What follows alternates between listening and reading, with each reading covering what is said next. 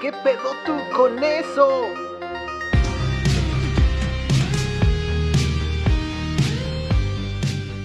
Hola amigos, bienvenidos esta semana a ¿Qué pedo tú con esto?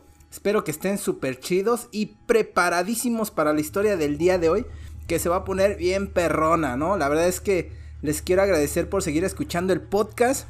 Y recuerden seguirme en las redes sociales como que pedotul con esto en todas las plataformas, amigos.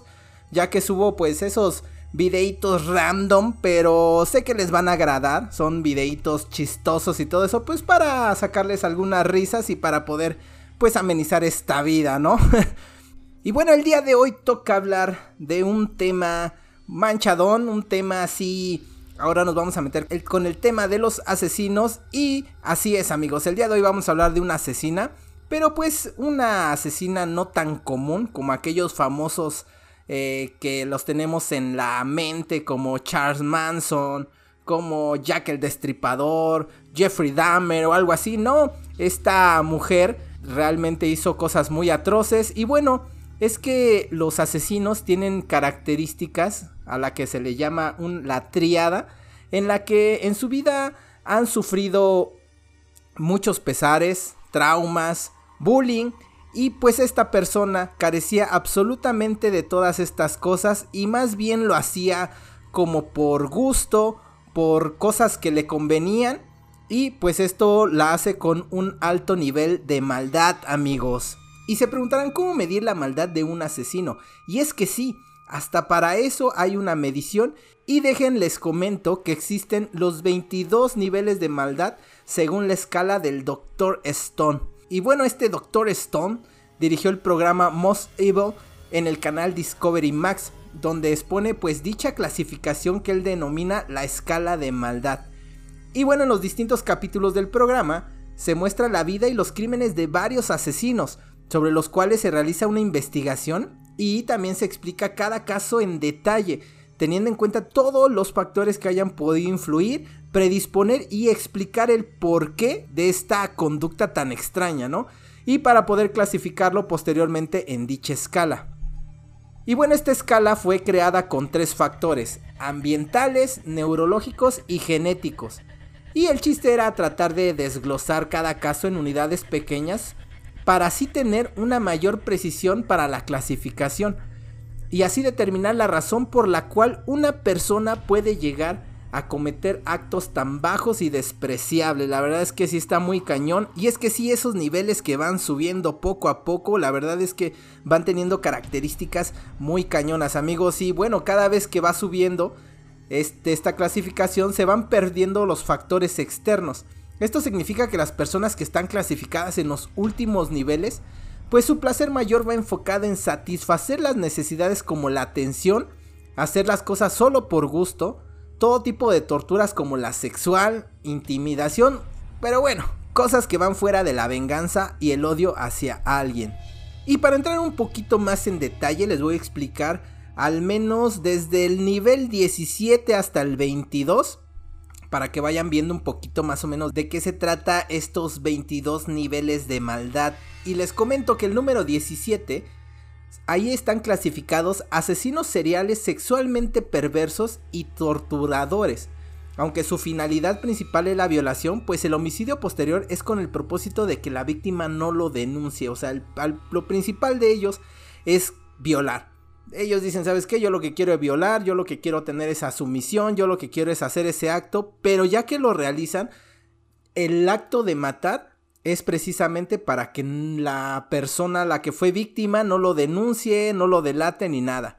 El número 18 son homicidas que suelen torturar previamente a sus víctimas, aunque su principal motivación es el asesinato. Y es que si hay en la historia muchas personas grandes, ejemplo, el tema de la Segunda Guerra Mundial, donde primero torturaban a las víctimas para posteriormente asesinarlos. Y es que sí, en la Segunda Guerra Mundial lo que querían era pues matar a los judíos. Y pues sí, antes de asesinarlos pues les hacían todo tipo de atrocidades, ¿no?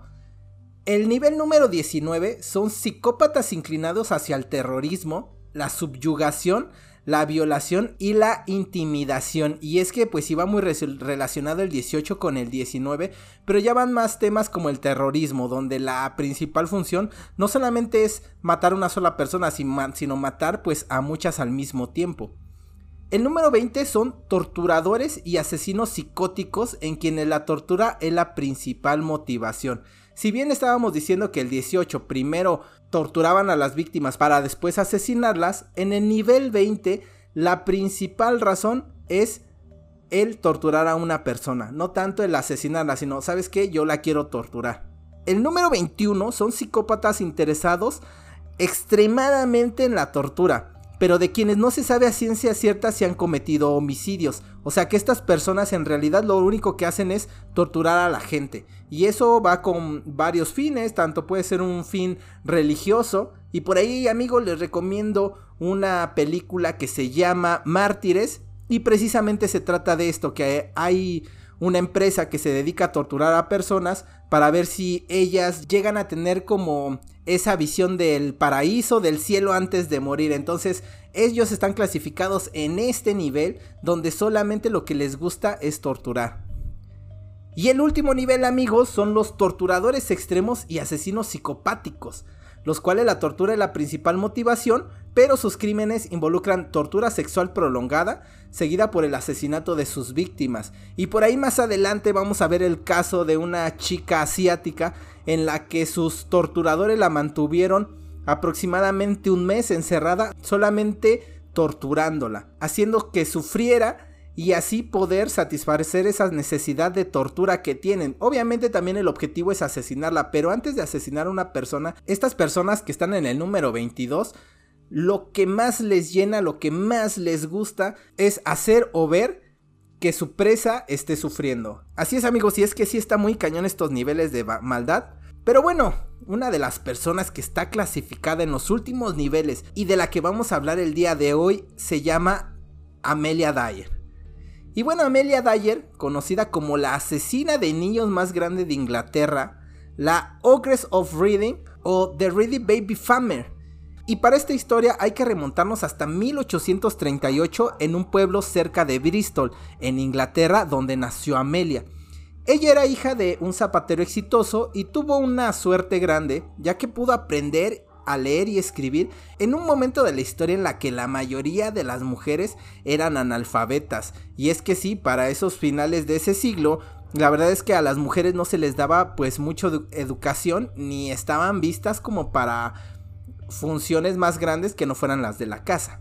Aunque su vida con un padre exitoso se estaba convirtiendo en una ventaja para ella, todo se fue abajo cuando su madre confesó a sufrir de tifus, lo que provocó que su infancia se viera empañada con los agresivos ataques de su madre por sufrir tal enfermedad, lo cual hizo que perdiera la cabeza. A la muerte de su madre, Amelia pudo casarse con George Thomas, el cual contaba con 59 años de edad, mientras ella apenas tenía 24.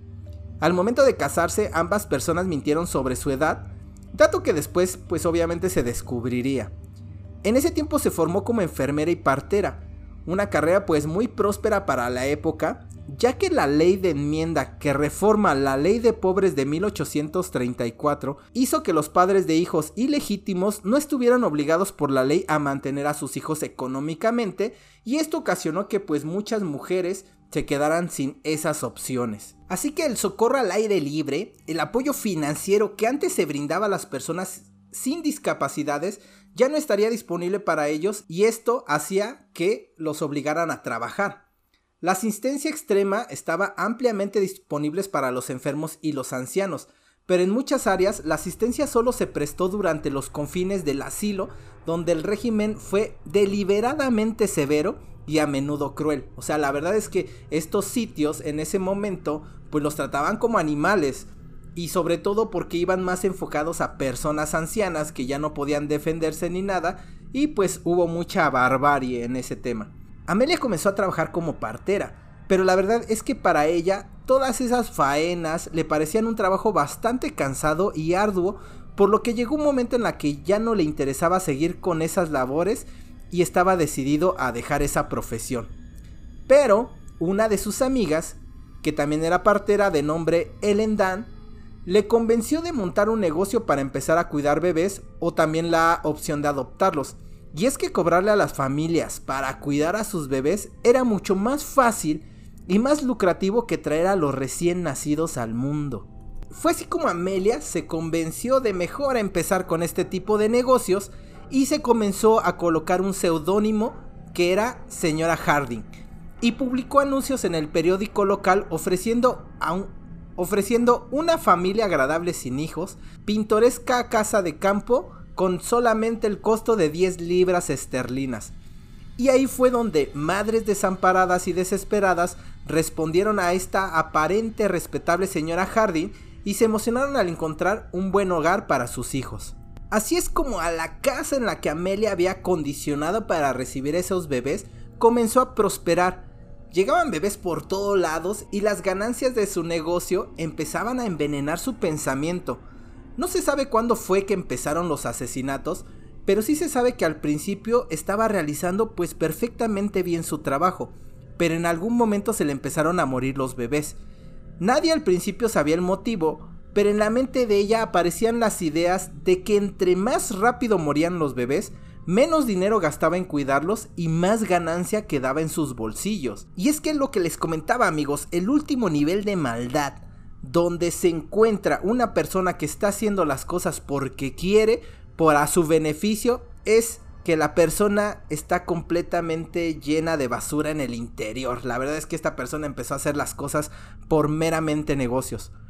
Pero bueno, eso no era suficiente para ella. Tardaban mucho los bebés en morir. Y así fue como empezó a utilizar otro tipo de técnicas para asesinarlos más rápido. La más común era amarrarles un lazo en el cuello y comenzarlos a asfixiar. O sea, se imaginan precisamente este tema donde un bebé tierno, un bebé pequeñito, que te causa esa sensación de bienestar, a esta señora lo que le causaba era una sensación de ya no te quiero porque no te puedo mantener, pero necesito ganar dinero contigo. Entonces, sí está muy cañón este tema, amigos. A todo esto había un problema. Algo que pues no estaba en el consciente de ella y que iba a ser uno de los motivos por el cual la detendrían. Y es que al morir un bebé, tenía que solicitar certificados de defunción y esto hizo que un médico de la ciudad comenzara pues obviamente a sospechar el, que, el por qué se le morían tantos niños a esta mujer. Así que pues las autoridades comenzaron a investigar y en 1879 por fin fue arrestada. El caso no fue revisado a detalle y solo se le acusó de dejar que los niños murieran por negligencia, pero en ningún momento se tocaron temas como homicidio y por ese motivo solamente fue sentenciada a seis meses de trabajo forzado, algo que tiempo después comentó le dejaría problemas mentales. Y en realidad no sé qué problemas mentales le pudiera dejar si solamente lo que hizo fue trabajo forzado y no sé qué tanto forzado es matar a niños, ¿no? La verdad es que está muy cañón el caso de esta persona. Pasados estos seis meses fue liberada, pero comenzó a entrar y salir de psiquiátricos, aunque estar en bastantes tratamientos no evitó que volviera a hacer su turbio negocio con los bebés, pero en esta ocasión ella sabía que tenía que tener más cuidados con la evidencia de esos asesinatos, así que dejó de pedir certificados de defunción y comenzó a envolver a los pequeños cuerpos ya muertos en bolsas con ladrillos para así arrojarlos a un río. Además, Dyer y su familia comenzaron a mudarse con frecuencia a través de Bristol, Reading, Cardiff y Londres. Nunca permanecían en un solo lugar por mucho tiempo. De 1879 a 1896, las cosas funcionaron perfectamente y la riqueza de esta mujer fue creciendo y prosperando a costa de esos sacrificios humanos de bebés. Pero en 1896, un barquero que navegaba por el río Támesis divisó en medio de la niebla que se generó por las bajas temperaturas de la fecha una caja a la orilla. Cuando fue a revisarla, se asombró cuando encontró el cuerpo de un infante. Inmediatamente dio parte a la policía, quien confirmó que se trataba de una pequeña de entre 6 y 12 meses de edad. Hubo algo que empezó con las investigaciones para poder llegar a esta asesina. Y es que en esa cajita donde venía el cuerpo, descubrieron una escritura débil en la que señalaba a una señora Thomas y una dirección apenas visible. Como les comentaba, esta señora lo que hacía era cambiarse de ciudad y aparte pues cambiarse de seudónimo y para ese entonces era la señora Thomas. Así que el 3 de abril allanaron la casa en busca de evidencia y la respuesta de qué le había pasado a la niña y lo que encontraron fue más espeluznante. Al llegar a la residencia les dio la bienvenida un hedor insoportable y obviamente es que olía muerte. Aunque no se descubrieron cuerpos en las instalaciones, la constante masacre que perpetraba esa persona hacía que la casa tuviera ese olor extraño. Aún así lo que encontraron fue una montaña de evidencia, telegramas sobre acuerdos de adopción, cartas de madres preocupadas por la salud y la seguridad de sus hijos, recibos de anuncios en los periódicos, ropa de niños y cinta adhesiva para estrangular a los bebés porque ya después cambió el método de asesinato, aunque siempre fue el tema de asfixiarlos, ahora lo que utilizaba era una cinta adhesiva que le enrollaba en sus cuellitos. Con toda esa evidencia que les condujo a Emilia, por lo que les comentaba su seudónimo, eh, señora Thomas, comenzaron su búsqueda y por fin la pudieron detener e informar que entraría prisión por el delito del asesinato de la pequeña. Además, comenzaron la búsqueda por el río Támesis, donde recuperaron varios cuerpos de bebés, cada uno de ellos con una cinta adhesiva blanca envuelta en el cuello. Y más tarde Amelia confesaría que era el método de muerte hacia los niños. Además les dijo a las autoridades que era la manera de identificar a sus víctimas. Dyer fue juzgada en Old Valley en marzo de 1896 y lo que quiso realizar fue usar la locura como defensa, la cual pues obviamente se le comprobó que no era verdad. Un jurado tardó menos de 5 minutos en llegar a un veredicto de culpabilidad. Se le declaró culpable de un solo asesinato, pero usando las estimaciones basadas en cronogramas y años de actividad, probablemente mató entre 200 y 400 niños amigos. El miércoles 10 de junio de 1896, poco antes de las 9 de la mañana, Amelia fue ahorcada. La historia perturbadora de Dyer dominó los titulares y pronto condujo a que las leyes de adopción fueran más estrictas. A pesar de ello, se cree que el tráfico de bebés no se detuvo junto a este horrible caso. Y aquí se pone un poco perturbador más el caso, amigos, y es que poco tiempo después de la muerte de Dyer, aparecieron en diferentes periódicos una serie de anuncios publicitarios publicados por una tal señora Stewart, destinados pues también a padres de bebés en adopción, que señalaban garantizar un buen hogar, amor y la atención de los padres adoptivos. Y la leyenda cuenta que esa señora Stewart era el seudónimo de Polly la hija de Dyer, quien quedó libre de cargos luego de que su madre testificara en el juicio que ella nunca estuvo involucrada en todo este desastre que hizo. Cosa que después a esta hija pues ya no se le investigó nada, no se sabe realmente si siguieron los asesinatos de los niños, no se sabe cuál fue la cantidad exacta de víctimas que tuvo y así es amigos como terminamos la historia de esta asesina de niños, unos actos atroces y crueles que la colocan en los últimos lugares de la escala de maldad, ya que si bien tuvo una infancia que tal vez le causó algún trauma, que fue la enfermedad de su mamá, todo el motivo de los asesinatos no era más que para perseguir o conseguir dinero. No tenía ni un solo sentimiento de culpa al perpetrar tales hechos. Tampoco midió la cantidad de muertes que realizó, ya que si no fuera porque la descubrieron, ella hubiera seguido matando niños. Y amigos, espero que les haya gustado esta historia. Recuerden seguirme en las redes sociales como qué pedotel con esto. Recuerden que este podcast está diseñado a contar temas conspiranoicos, temas psicológicos, temas de asesinos, todo aquel que nos haga explotar la cabeza. Porque en realidad hay muchas cosas que no entendemos, hay muchas cosas que decimos, güey, ¿por qué pasa esto?